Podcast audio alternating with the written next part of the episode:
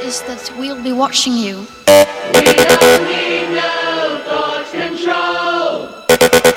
the world is waking up. And change is coming, whether you like it or not.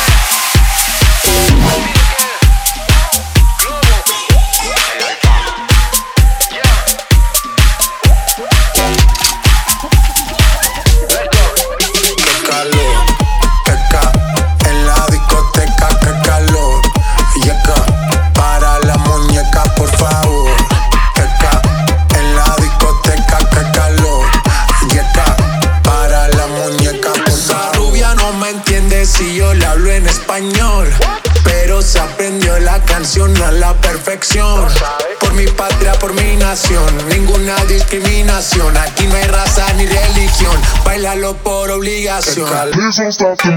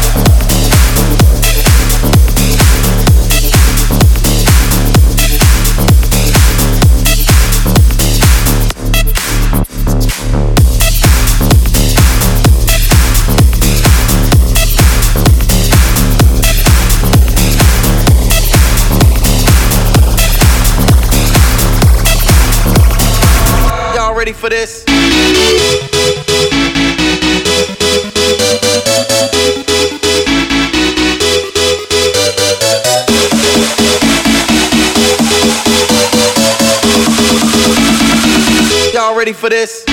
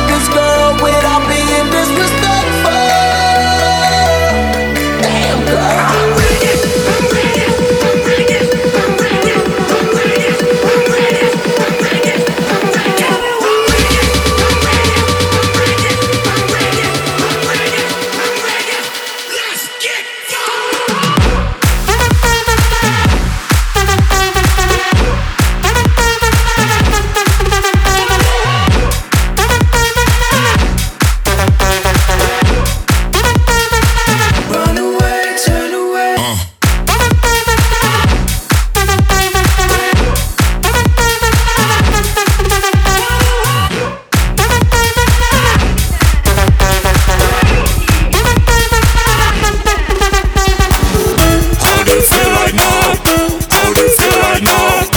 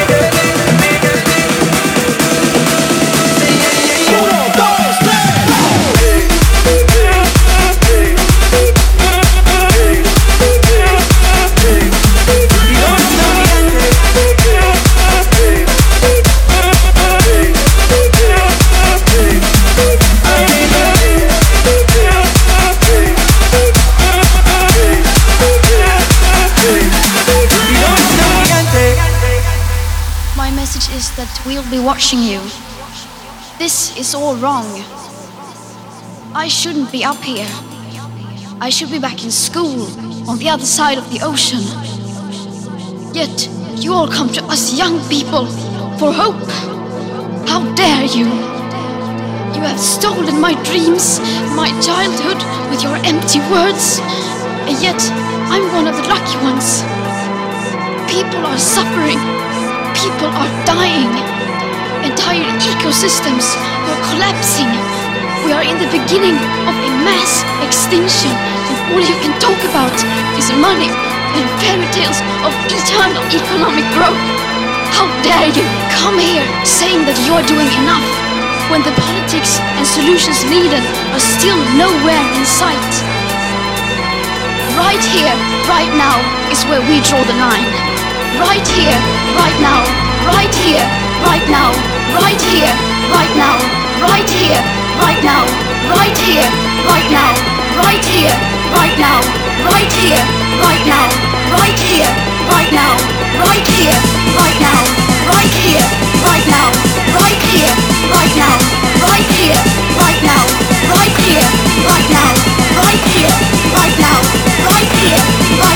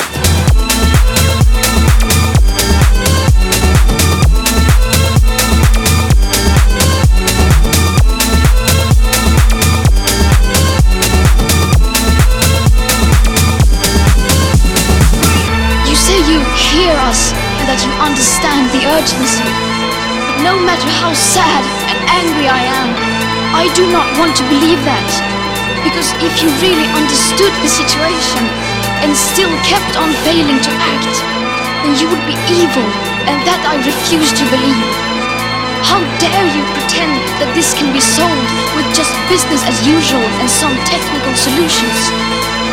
There will not be any solutions or plans presented in line with these figures here today, because these numbers are too uncomfortable, and you are still not mature enough to tell it like it is.